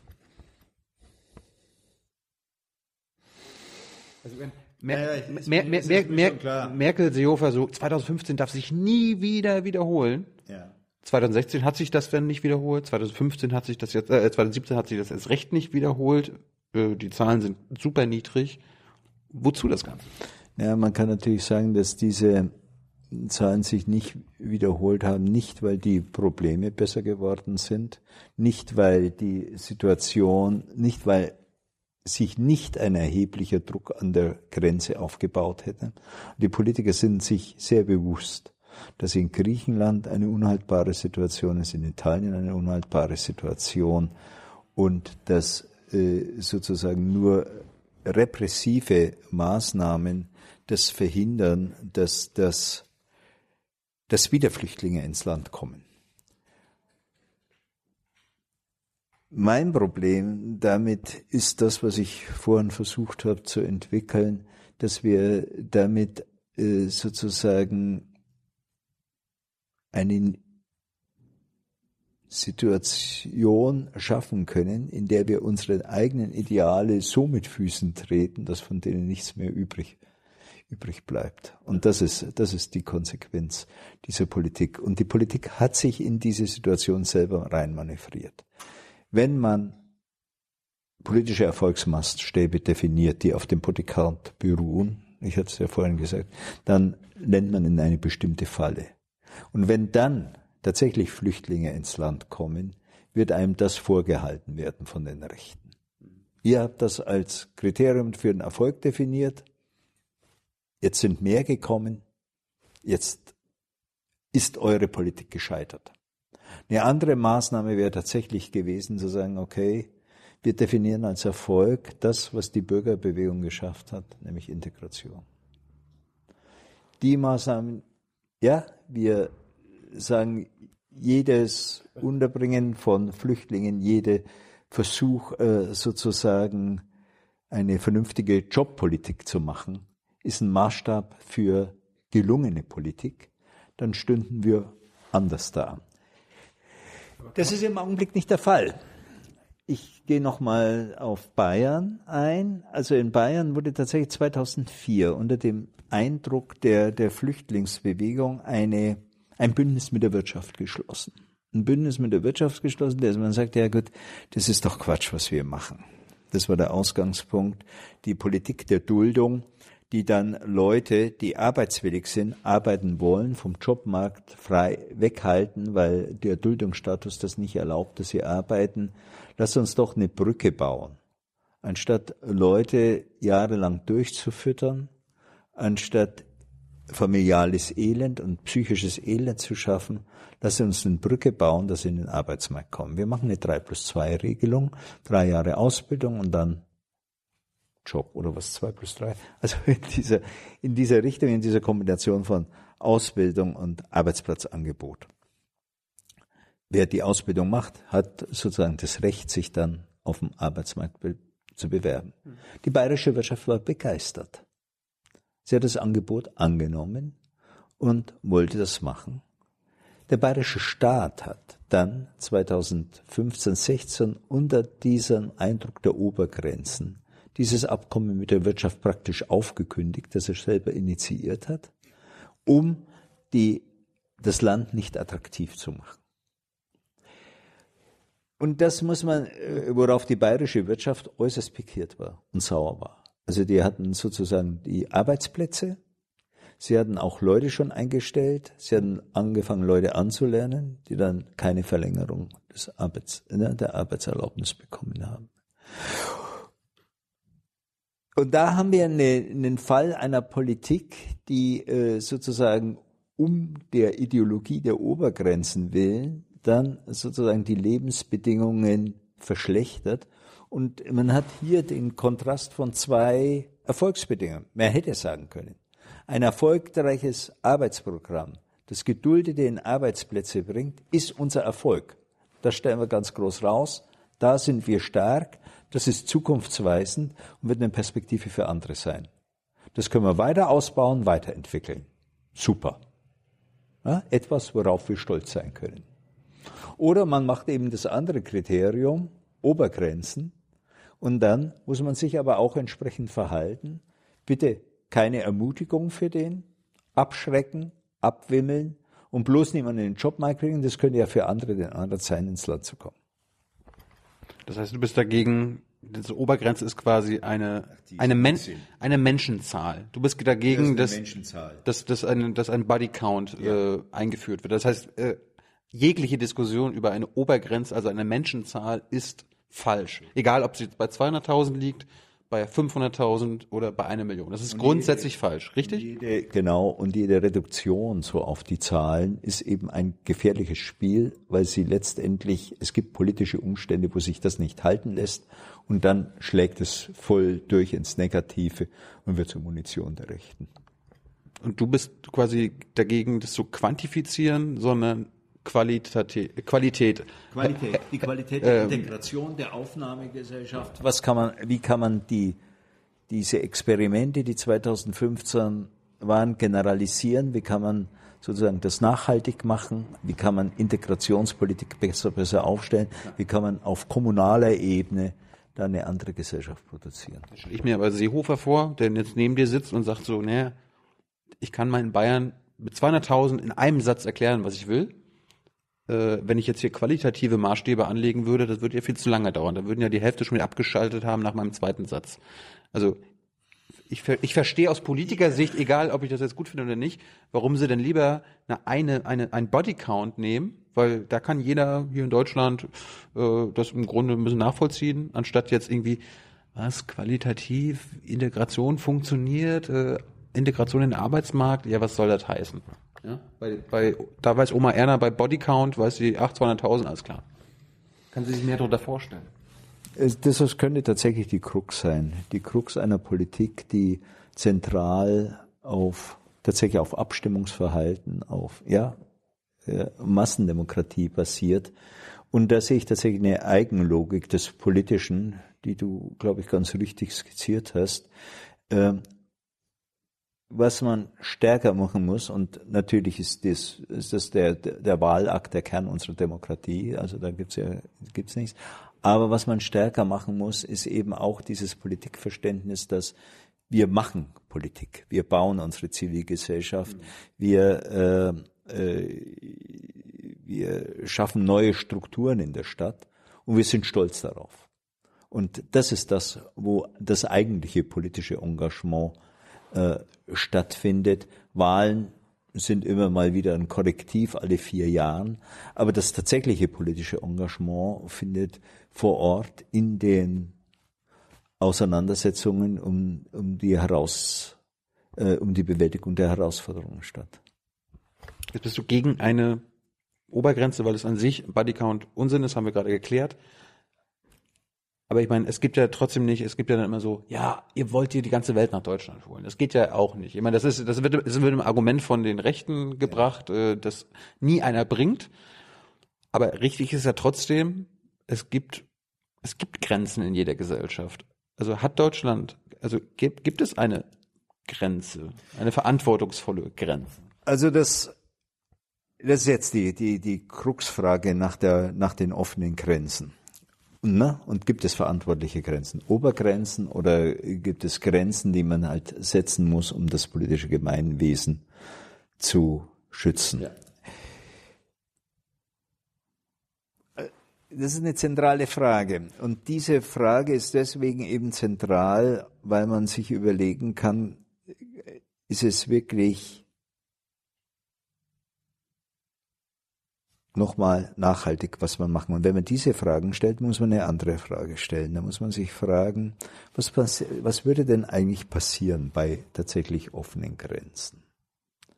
Und wir haben da ein paar Fallbeispiele, wo die Grenzen offen waren. Das war, und wir haben Erfahrungswerte, was passiert ist, wenn man Grenzen zumacht. Der eine Fall ist afrikanische Migration nach Frankreich bis 1900, Ende der 70er Jahre war die Migration aus den ehemaligen Kolonien, also Senegal beispielsweise, relativ frei. Und wir haben eine Fallstudie über die Migration von Senegalesen nach Frankreich, wie das gelaufen ist. Und das übliche Muster war zirkuläre Migration. Gekommen sind nicht alle, sondern junge Männer im Alter von 18, 1920, die dann zehn Jahre gearbeitet haben und dann als durchaus rational choice, also vernunftbegabte Menschen, die zielbewusst handeln, das in Frankreich erworbene Einkommen im Heimatland eingesetzt haben, um da ein Unternehmen aufzubauen. Und auch das Vernünftigste, was man machen kann. Das Vernünftigste, was man machen kann, ist sein Einkommen zu multiplizieren, indem man sowohl im Senegal als auch in Frankreich tätig ist, das heißt im Senegal investiert, was man in Frankreich verdient hat. Und das bedeutet auch, dass man die Familie dort lässt, die Zukunft im Senegal sieht und nur temporär in Frankreich ist, solange es eben der Jobmarkt erlaubt. Man wird auch dorthin gehen, in das Land, wo tatsächlich Joböffnungen sind und sich nicht auf ein Land versteifen, wo es in dem Bereich, in dem man qualifiziert ist, keine Arbeitschancen gibt. Das ist war das eine Beispiel für offene Grenzen. Das zweite Beispiel war türkische Migration nach Deutschland. Das heißt, die Senegalesen sind nicht alle nach Frankreich gegangen, weil die, weil die Grenzen offen waren. Das, das sinnvolle Verhalten bei der offenen Grenze zwischen Senegal und Frankreich war, zehn Jahre nach Frankreich, nach Frankreich zu kommen, so viel Geld zu verdienen, wie man in 50 Jahren im Senegal verdient um dann mit dieser Einkommensdifferenz im Senegal was aufzubauen. Ähnliche Migration Türkei-Deutschland. Türkei-Deutschland war relativ offen bis 73, also man konnte einreisen, man konnte ausreisen.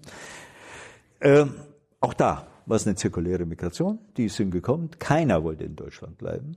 Alle wollten sozusagen in der Türkei dann das Verdiente einsetzen.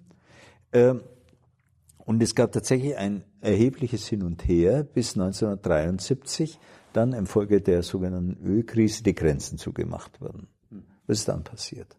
Auf einmal war die Rückkehr problematisch. Und zwar deshalb, weil man, wenn man jetzt einmal zurückkehrt, hatte und, und das Unternehmen geht schief, was immer möglich ist, hat man alles verloren. Und man kann nicht mehr wieder in das Land zurückgehen. Hm.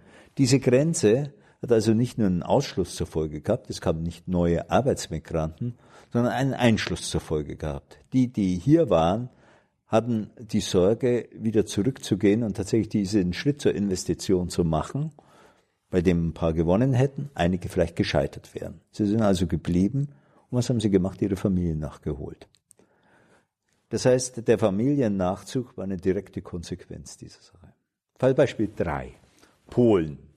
Polen tritt der EU bei. Da war der umgekehrte Fall. Da waren die Grenzen zu und die Grenzen sind dann aufgegangen oder nicht aufgegangen 2004.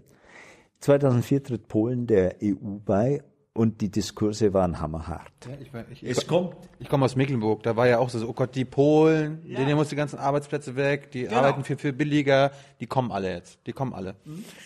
Sind irgendwie. Also es sind eine Wahnsinnsding, äh, was zur Folge hatte, dass die zunächst mal keine Arbeitserlaubnis ausgestellt wurden. Ne? Es wurden diese Übergangsregelungen getroffen, um diese Ängste zu bedingen. Der Punkt war, diese Ängste waren völlig irreal. Die Polen sind nicht hier. Ne? Also sie sind nicht in diesen Maßen gekommen. Das heißt, wir haben die Fantasie, unsere Ideen über Migration sind weitgehend die, wir haben hier eine Grenze, oh Gott, wenn wir die Grenze aufmachen, dann kommen sie alle. Und diese, die, die Tatsache der Grenzziehung, und das ist eine soziologische Grundregel, Grenzen produzieren Ängste. Grenze produzieren Ängste, weil Grenzen die Suggestion macht, hier haben wir jetzt einen Maßstab, mit dem wir was regulieren und strukturieren können. Und oh Gott, wenn wir da, also da können wir vielleicht da noch eine Stellschraube drehen und da, das kann man Grenze ein bisschen öffnen, das ist berechenbar, aber die Grenze wegmachen, oh Gott, was ist denn da, was wird denn da passieren? Da fallen die Ängste weg, oh Gott. Da fallen die Ängste weg, beziehungsweise das ist die, das ist die Panik. Und äh, ich meine, Überall, wo wir Grenzen haben, starke Grenzen haben, merken wir einen angstbestimmten Diskurs. Das gilt für die Migration, also für diese Fälle. Es gilt auch für das Geschlechterverhältnis, aber da brauchen wir jetzt nicht nachzugeben.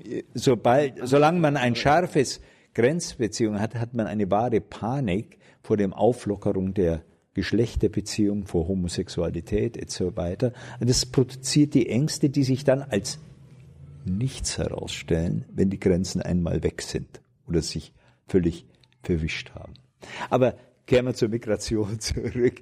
In der, ich glaube, wenn man realistische Szenarien aufmachen würde, würde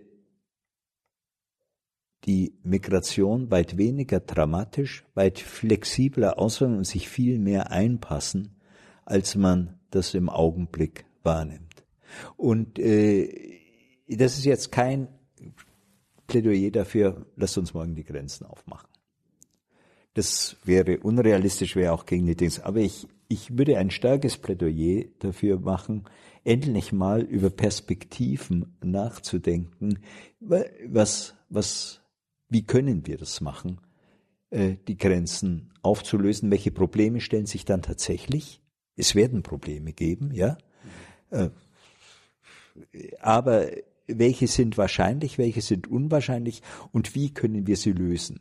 Im Augenblick geht die ganze Forschung für die EU, die hat so ein paar 40 Millionen bewilligt, auf die Stärkermachen der Grenzen.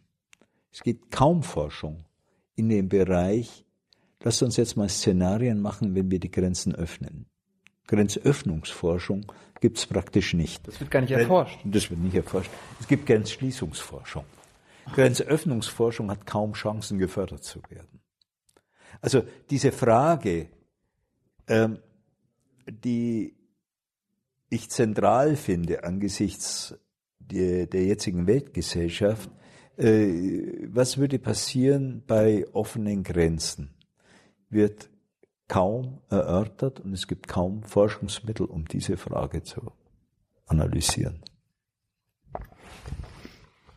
zum Schluss äh, vielleicht ein, zwei kleine Themen noch. Ähm, was hältst du denn von dem Argument, dass Deutschland Migration braucht, also Menschen, die einwandern nach Deutschland, ob nun als Flüchtlinge oder als Wirtschaftsflüchtlinge. Also, was hältst du eigentlich von dem Begriff Wirtschaftsflüchtling? Naja, die, der, der ist deswegen problematisch, weil er sozusagen eine scharfe Grenze postuliert. Auf der einen Seite Wirtschaftsflüchtlinge, ja, die aus wirtschaftlicher Not nach Deutschland wollen und auf der anderen Seite äh, Kriegsflüchtlinge.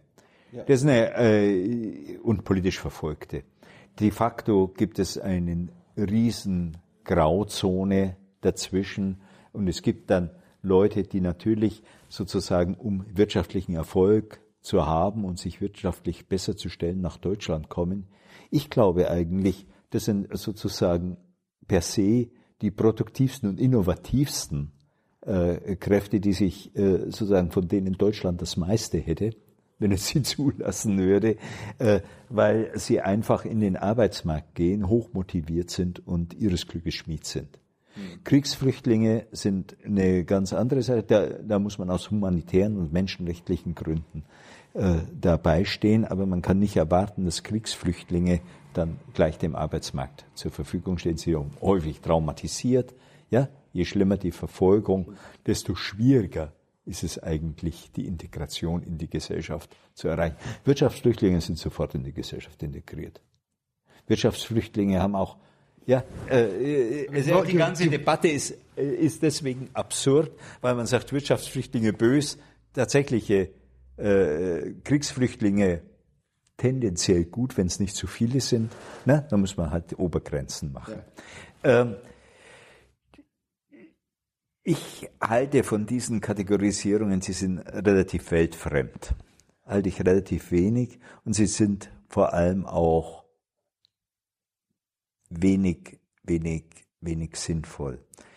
Äh, die Welt zu öffnen, die Grenzen zu öffnen für sogenannte Wirtschaftsflüchtlinge, glaube ich, würde, das war das Argument eben, tatsächlich eher eine dynamische Migrationsbewegung, die hin und her geht, öffnen. Die, die, die, es würde tatsächlich ein, ein, ein Besetzen von Arbeitsmarktchancen da stattfinden, wo man auch den Wunsch hat, die Arbeitsplätze zu, äh, zu, zu, zu, zu besetzen. Zurück zur, zur Frage. Ähm, es gibt ja immer dieses sogenannte Demografieproblem Deutschlands. Ja. Äh, hältst du das für ein valides Argument zu sagen, okay, wir brauchen Einwanderung, damit wir unsere Art zu leben, den Staat, die Sozialsysteme überhaupt aufrechterhalten können? Ja, ich bin mit diesem Demografieargument, ich bin da kein Fachmann. Ich denke einfach, Produktivität der Bevölkerung ist in sich eine eine, eine Sache, die dann jenseits von diesem Aufrechterhaltensargument äh, äh, stattfindet. Was viel interessanter ist, in tatsächlich de facto Nachfrage nach Arbeitskräften, Arbeitsplätzen und die ist im Augenblick sehr hoch. Und äh, vor allem in den, bemerkenswerterweise am höchsten auch in den Re Regionen wie Bayern, wo sich die Regierung oft am xenophobesten anstellt und wie gesagt den Wirtschaftspakt aufkündigt und die Wirtschaft sauer ist. Also ich finde, um es zusammenzufassen, wir sollten eigentlich Wege suchen und ausloten, wie wir eine tatsächlich eine Deregulierung unserer ganzen Grenzpolitik hinkriegen, so dass wir möglichst viel Freizügigkeit herstellen. Jede Form der Regulierung und auch bürokratischen Regulierung wird letztendlich das Problem des Drucks auf die Grenzen nicht lösen. So ein bisschen, also wenn, wenn schon Globalisierung, dann richtig. Weil ich meine, du hast ja gesagt, ja, ja. Der, Handel, ja, der Handel ist dereguliert, die Geldströme sind dereguliert, die Kommunikationswege so sind dereguliert. Gar nicht mal so sehr aus, aus normativen Gründen als aus faktisch soziologischen. Also solange wir eine Weltgesellschaft haben, solange wir die Weltgesellschaft oder wir haben wahrscheinlich irreversibel die Grenzen geöffnet für Kapital, für Waren, für Medien und so weiter. Dann können wir die Grenzen, dann ist es unrealistisch, dass man die Grenzen für Menschen schließt.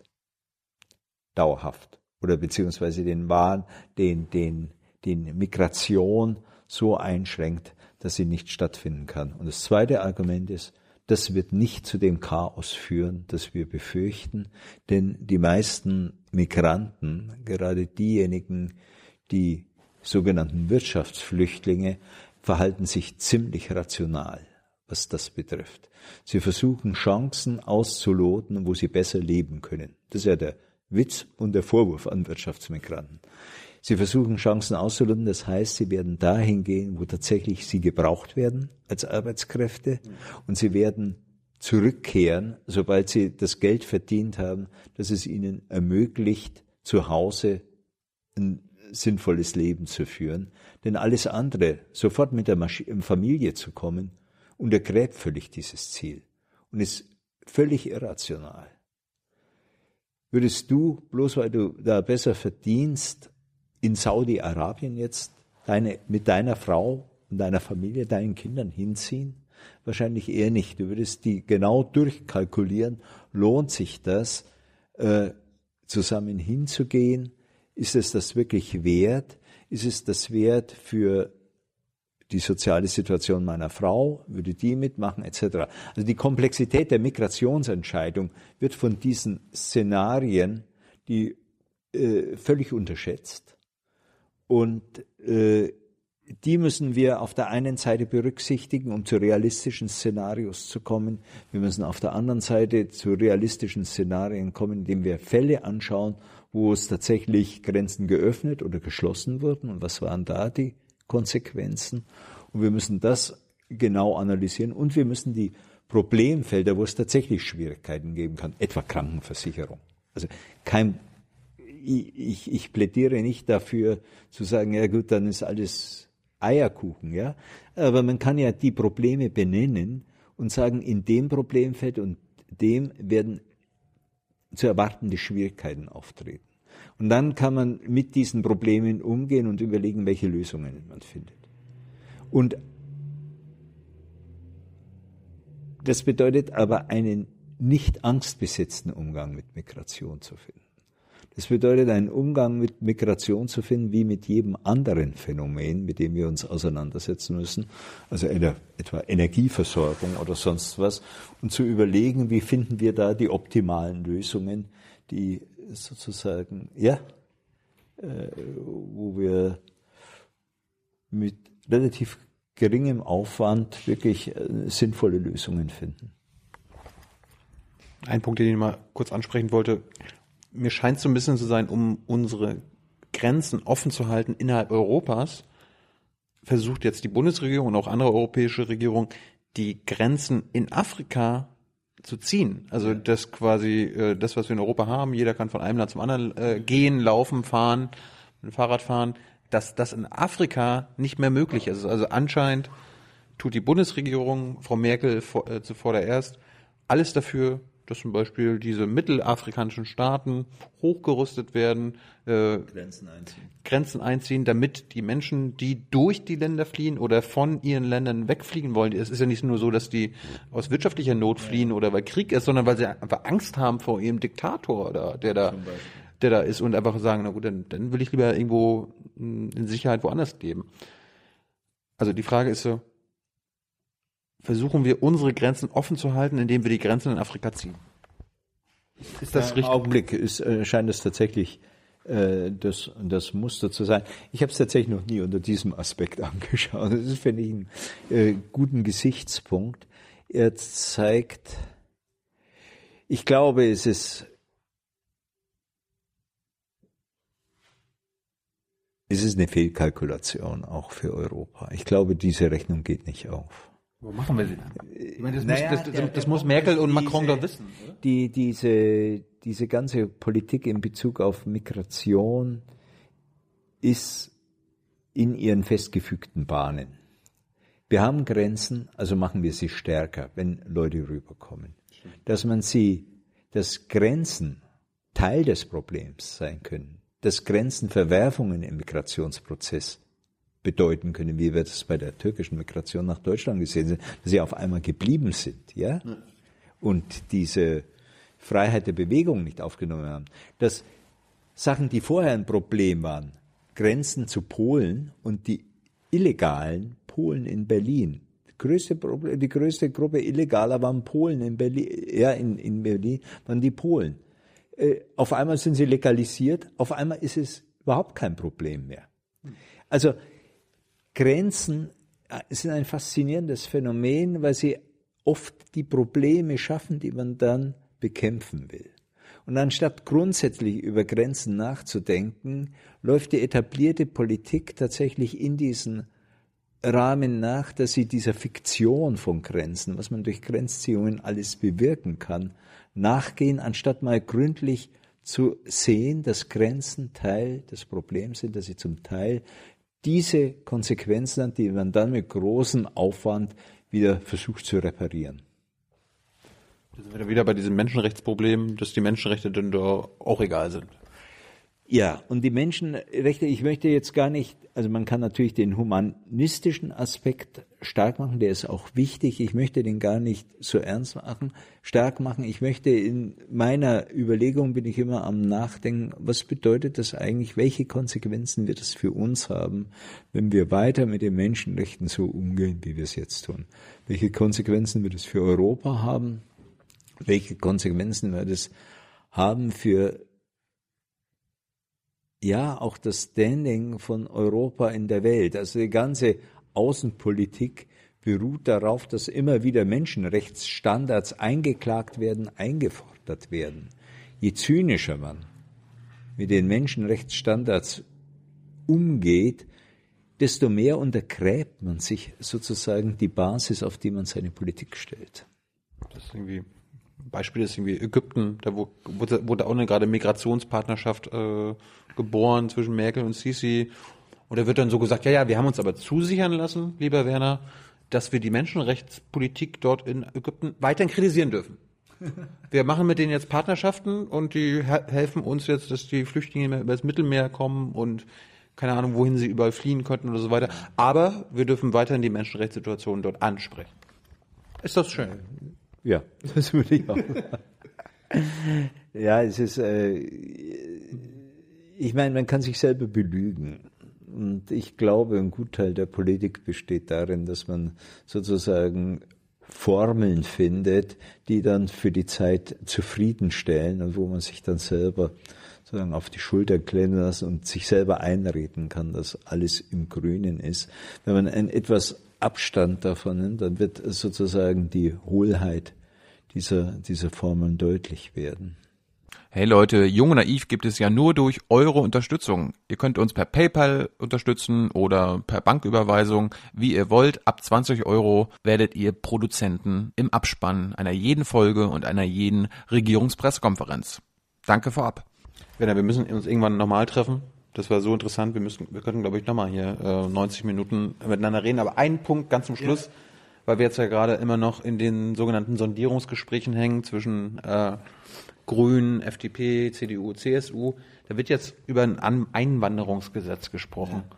Und da wird in, die Grünen, habe ich das Gefühl, die FDP auf jeden Fall, die wollen dieses kanadische ja. Modell. Kannst du uns mal erklären, was das sein soll und was du davon hältst? Also das kanadische Modell wird sozusagen, hat die Idee, dass man Punkte vergibt und äh, dann danach die Migration steuern kann, sodass letztendlich diejenigen nach Deutschland kommen, die die deutsche Wirtschaft äh, benötigt und äh, sozusagen man trennt Spreu und Weizen und äh, trennt äh, äh, Leute, die man nicht braucht, von denen, die man braucht. Im wirtschaftlichen Sinne? Im wirtschaftlichen Sinn, zentral. Und äh, Gut, da verstehe ich, da verstehe ich, dass die FDP das möchte. Ja, ja, ja, ja, ja, ja. Die Grünen werden möglicherweise mitmachen, weil das dann äh, sozusagen etwas als liberale Migrationspolitik verkauft werden kann.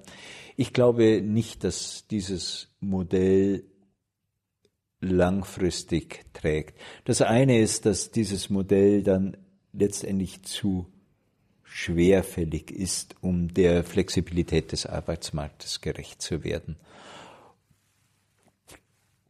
Man wird sehen, wie das genau ausbuchstabiert ist.